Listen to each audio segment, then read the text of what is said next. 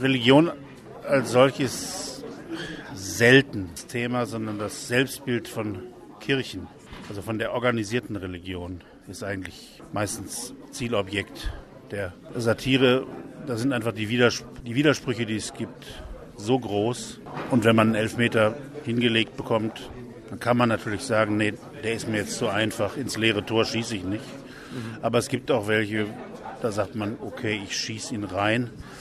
Ja, also wenn man sich als Institution der Nächstenliebe spreizt, dann wird man natürlich an, genau an diesem öffentlich vor sich hergetragenen Anspruch auch gemessen.